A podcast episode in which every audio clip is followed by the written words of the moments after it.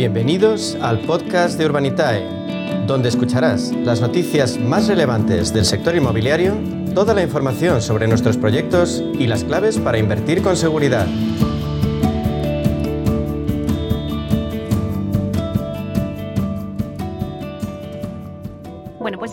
Con las noticias Proctec y hoy en nuestro espacio Inversión Inmobiliaria de la mano de Urbanitae vamos a profundizar en las claves financieras que nos ofrece el mercado de la inversión inmobiliaria.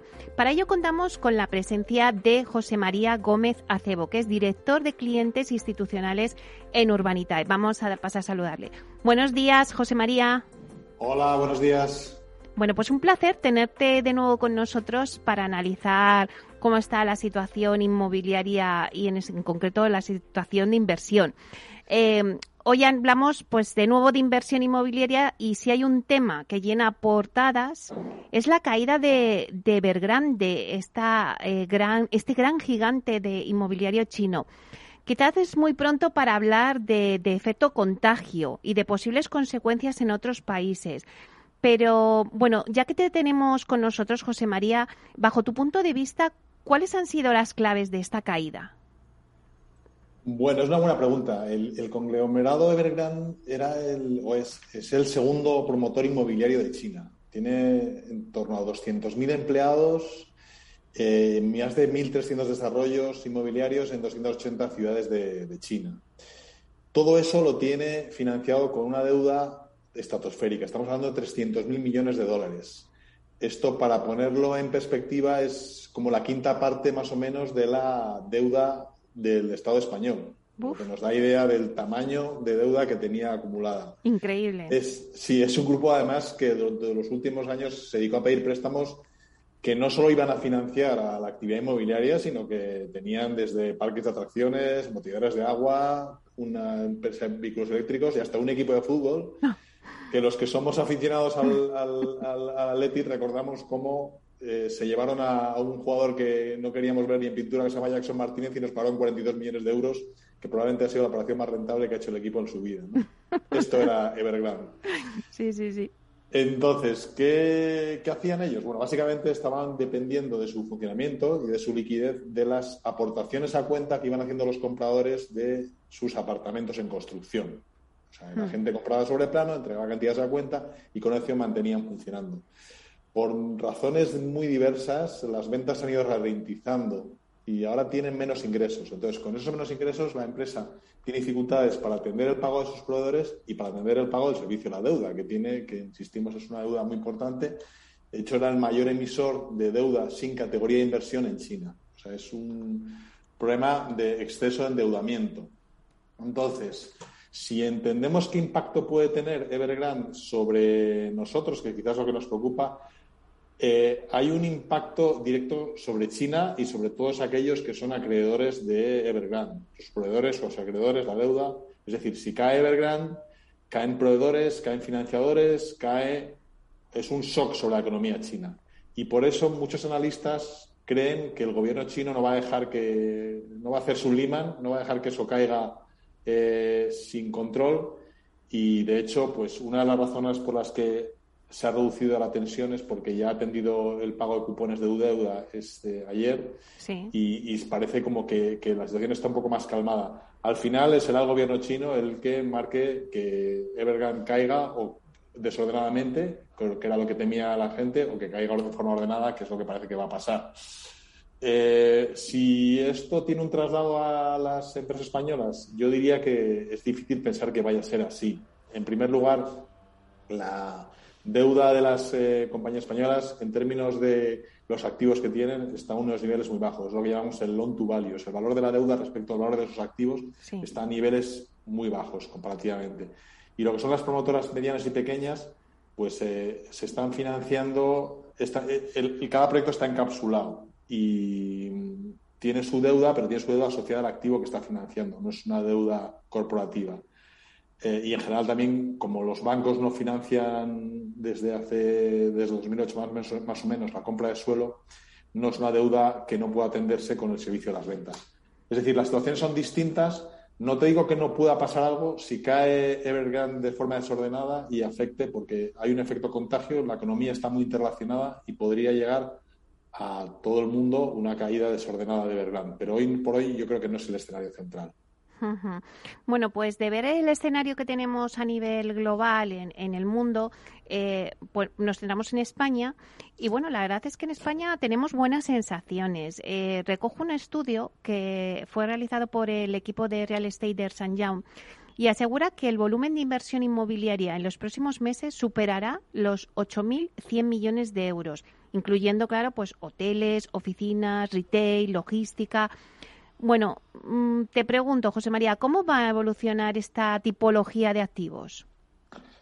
yo creo que, efectivamente hay mucho movimiento porque también las incertidumbres se van despejando y vamos a poder situar precios. Por ejemplo, el sector más dinámico, que es el de los hoteles, que es el sector obviamente más, más castigado por la pandemia, eh, había mucha necesidad de inversión, pero no había un punto de encuentro entre los propietarios, que estaban apurados financieramente, pero que tenían también el sostén del Estado a través de los préstamos ICO, y los fondos que estaban buscando gangas de inversión. Hmm. Entonces, en algún momento ambas partes van a tener que moderar sus expectativas y habrá transacciones a precios razonables que darán un impulso a la actividad. Porque estos dos años de parón, lo que se han estado mirando las dos partes con ganas de llegar a un acuerdo, pero con mucha diferencia de precios que incluía que se cruzaran operaciones. Otro sector que va a ir muy fuerte es el logístico, y este nos ha, ido fuerte durante la pandemia y va a seguir siendo fuerte, y es el subsector estrella a nivel de precio. Hmm. De hecho, yo creo que habría más transacciones si hubiera más producto, pero hay un problema que nos afecta a todos los que estamos en el sector, que es la increíble lentitud con la que se desarrolla suelo en España que son procesos crónicamente muy ineficientes. Hmm. Y luego, si lo unimos a nivel de geografía, todavía Madrid creemos que va a acaparar el 50% de las operaciones. Hemos hablado de hoteles, hemos hablado de logística y en cuanto al mercado residencial, algunos indicadores muestran una clara reactivación. El Colegio de Registradores dice que las transacciones crecieron en julio un 3,3% con respecto al mismo mes de 2019 y según el INE, eh, el índice de precios de la vivienda ha alcanzado su máximo desde finales de 2019. ¿Qué percepción tenéis desde Urbanitae de la evolución de este segmento residencial? Pues entendemos que el sector residencial sí va a seguir siendo fuerte. Los precios, sabes que apenas cayeron durante la pandemia y ahora se están recuperando y hay un equilibrio difícil entre una oferta escasa, es decir, hay menos vivienda de la que el mercado demanda y se produce menos vivienda de la que el mercado demanda, eh, y una demanda que está fuerte pero que está penalizada por los precios y por la incertidumbre económica de los compradores. Es decir, eh, eh, lanzarte a comprar una vivienda es la mayor decisión que alguien puede tomar en su, a nivel personal y requiere un escenario económico y de mantenimiento del empleo que no siempre se está produciendo en todos los casos, pero que se va despejando. Además, hay un nuevo operador en el mercado que está surgiendo con mucha fuerza, que es el modelo Build to Rent, o sea, los operadores que construyen para luego alquilar y en el que encontramos a tanto fondos extranjeros como españoles y que están empujando con mucha fuerza al mercado. Nosotros de Urbanidad creemos que la situación va a seguir igual, que los precios van a estar tensionados y que la oferta que es insuficiente para la demanda del mercado y que busca más una tipología de vivienda que es algo distinta, con más luz, con terrazas, sitios donde se pueda teletrabajar, es la que va a primar. Y yo lo que sí que tengo que ver es que la una mala noticia para los que esperan una corrección de precios en el mercado para poder comprar no es algo que veamos desde luego, ni a corto ni a medio plazo. Eso ya se veía desde, desde la pandemia, ¿no? Que, dijeron que en obra nueva, pues que los precios no se habían movido y que, bueno, pues después de, ya que vamos recuperando esa normalidad, incluso pues que la, la demanda era mayor, entonces que la corrección de precios en obra nueva pues nos iba a dar. Eh, bueno, seguimos hablando de rentabilidad. Y en el caso de los activos inmobiliarios alternativos, como es vuestro caso en, en Urbanitae, eh, en la vivienda, también parece que están superando los efectos de la pandemia. Eh, si nos fijamos, el portal inmobiliario idealista asegura que la rentabilidad de las oficinas se sitúa en el 11,4%, mientras que, por ejemplo, en locales comerciales se cifra en 9,4% y en garajes en un 6,5%. Desde Urbanitae habéis llevado a cabo en los últimos meses varios proyectos de financiación en esta línea. Habéis tocado no solamente residencial, sino también locales, también garajes. ¿Cómo se ha desarrollado y qué interés ha mostrado eh, hacia los inversores? Eh, el, interés es alto. Bueno, como sabes, en Urbanitae nos enfocamos más en proyectos de plusvalía que permiten rentabilidades entre el 10 y el 15% anual en plazos de dos a tres años que en proyectos de carácter más patrimonialista, que son los que se busca una rentabilidad menor, pero más continuada en el tiempo. O sea, las cifras que, que da Idealista a mí me parecen bastante espectaculares y probablemente respondan a operaciones tanto en zonas prime como en zonas subprime o zonas de, escaso movimiento, de poco profundidad de mercado, porque la realidad es que en localizaciones prime las rentabilidades están muy lejos de esas cifras, estamos en torno de los 5% hacia abajo y por tanto lo que sí queremos es que hay mucho dinero y muy abundante en el mercado y muy barato. Y esto empuja precios y rentabilidades a la baja y los precios de los activos al alza es lo que siempre se ha defendido que esta expansión monetaria lo que está generando es una inflación de, precios de los activos. Entonces, por eso en Urbanitae queremos más en aprovechar las oportunidades que ofrece el mercado en operaciones seleccionadas que ofrece una rentabilidad atractiva en plazos más cortos y, por tanto, son menos sensibles a las, incertidumbres que todavía quedan en el escenario post-pandemia. No sé si nos puedes citar, porque algunas veces hemos hablado de vuestros proyectos aquí eh, en Urbanita y los hemos ido anunciando eh, con unas rentabilidades que la verdad son muy atractivas. No sé si nos puedes dar algún ejemplo de alguno de vuestros proyectos y las rentabilidades que habéis conseguido.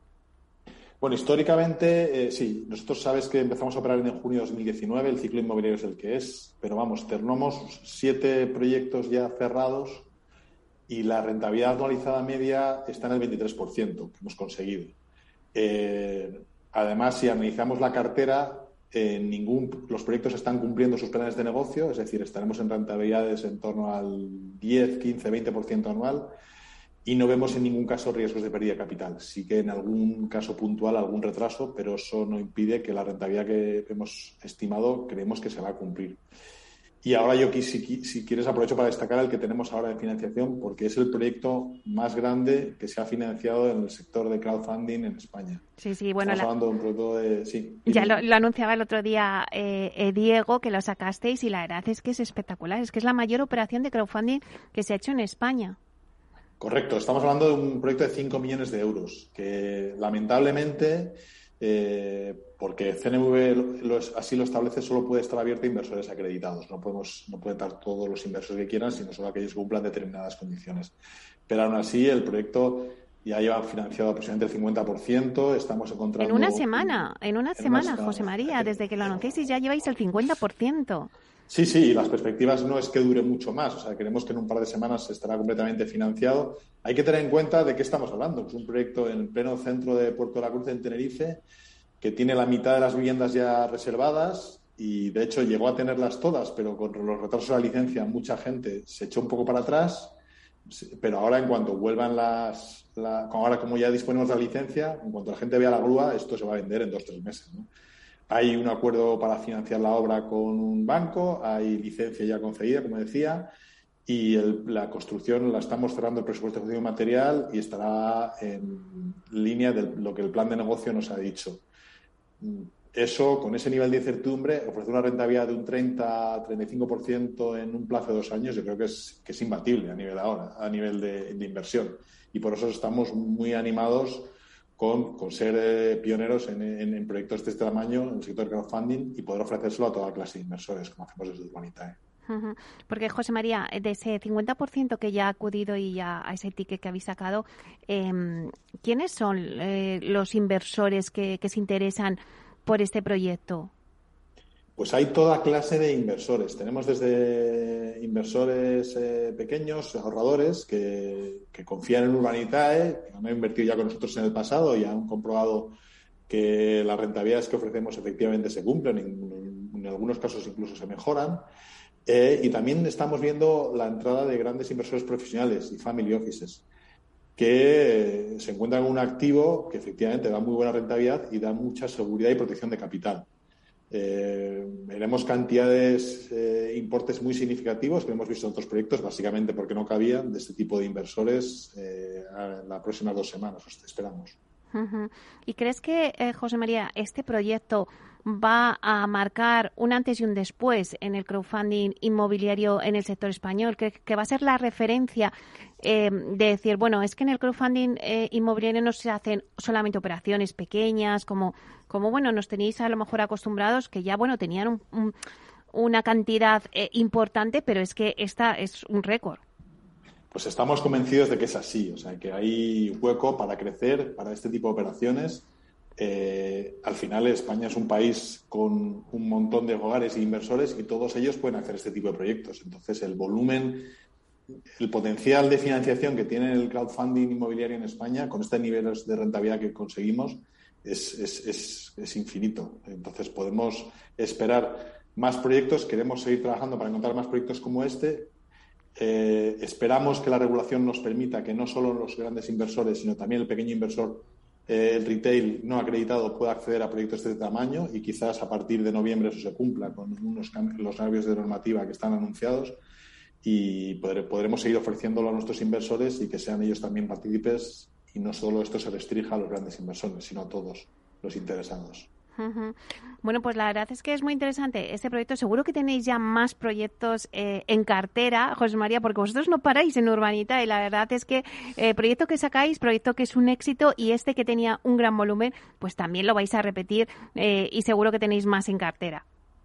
Es así, ahora estamos preparando un proyecto en, Madrid, en la zona de Vallecas, un edificio nuevo, muy atractivo, con un promotor que, nos que nos permite entrar con él y en el que vamos a financiar tanto el proyecto como la obra con la idea de que eventualmente podamos firmar un préstamo promotor y conseguir mejor rentabilidad, pero solo con nuestra financiación garantizaremos que la obra estará totalmente terminada y, y las viviendas se podrán entregar a los clientes, reduciendo cualquier incertidumbre sobre la financiación o sobre aspectos que a veces no controlamos. Bueno, está claro que el crowdfunding inmobiliario está funcionando en España y prueba es lo bien, los buenos resultados y lo bien que os está yendo, José María. Muchas gracias. Sí, es, creemos que es el, mercado del futuro. Cada vez vemos más interés por parte de inversores, más conocimiento y nosotros vamos a seguir dejándonos la piel para eh, conseguir traer buenos proyectos a nuestros inversores y cumplir las expectativas de rentabilidad que les estamos ofreciendo. Pues muchísimas gracias, José María Gómez Acebo, director de clientes institucionales en Urbanitae. Muchas gracias por traernos este análisis y contarnos cómo va evolucionando pues el crowdfunding y también todos vuestros proyectos. Un placer, muchas gracias a vosotros. Hasta pronto.